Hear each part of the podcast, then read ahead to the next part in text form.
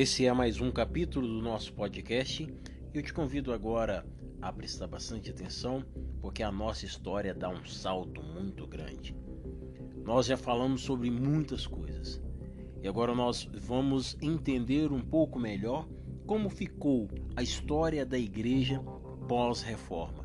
No ano 1603 surge um homem chamado Jacó Armínio, que foi ou era um grande teólogo e trouxe algumas controvérsias para alguns e alguns apoiadores para outros.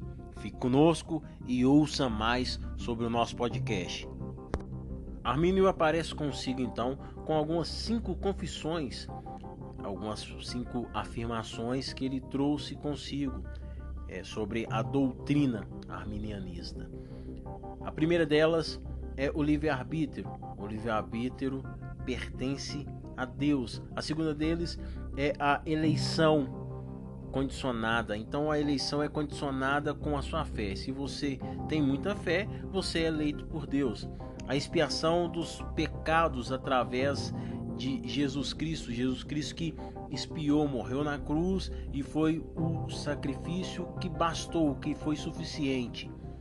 A graça resistível, que nós possamos resistir e contra a graça, o favor imerecido de Deus e deixar a graça de Deus para que nós não, não precisamos de aceitá-la.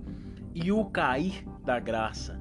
Esse o cair da graça significa o fato de perdermos a nossa salvação. Uma vez salvos, nós possamos perder a nossa salvação. E vai de encontro a isso agora o calvinistas. Os calvinistas se reuniram no ano de 1618 no sino de Dort.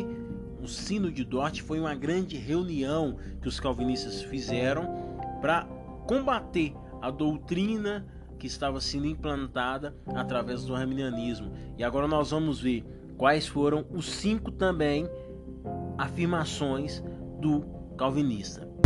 O primeiro seria a depravação total do homem. O homem não tem o livre-arbítrio. O segundo é eleição incondicional de Deus. Só Deus elege o homem. O terceiro, a expiação condicional de Deus. O sacrifício foi apenas para os eleitos. E o quarto, a graça irresistível para todos os que buscam a Deus. O quinto e último, a, a perseverança dos santos, uma vez salvo, salvo para sempre. Nós não vamos entrar muito a fundo nessa discussão de quem está certo, quem está errado, se são os calvinistas, se são os arminianos, porque isso não compete a nós.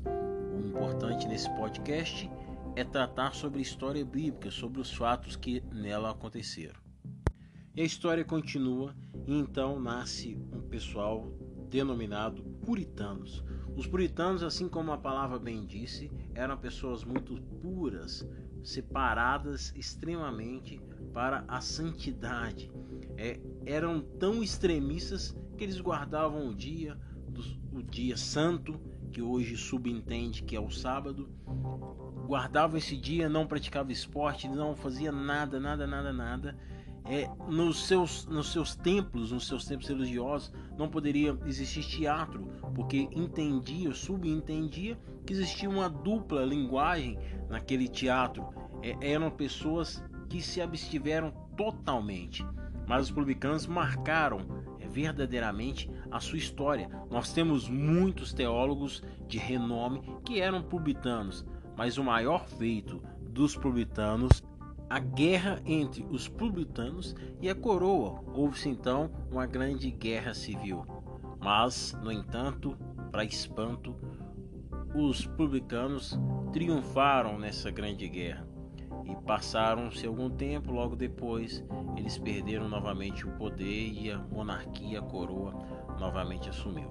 Nesse meio tempo surgem os batistas, se você por acaso é batista, pentecostal, assembleia, não importa a sua denominação, nós ainda prometo para vocês que faremos um episódio determinante, exclusivo para algumas das igrejas mais principais que nós conhecemos, algumas religiões, denominações que nós conhecemos. A Igreja Batista surgiu então com Thomas Harris.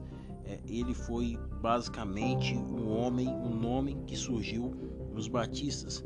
Mas pouco tempo depois, John Smith, que foi o fundador da primeira igreja batista ali na Holanda, e passado algum tempo, ele voltou e instaurou a sua igreja ali na Inglaterra. Se você está gostando desse conteúdo, se esse conteúdo tem feito uma relevância para você, continue conosco. Esse é o nosso podcast História Bíblica. Acompanhe mais nos próximos episódios.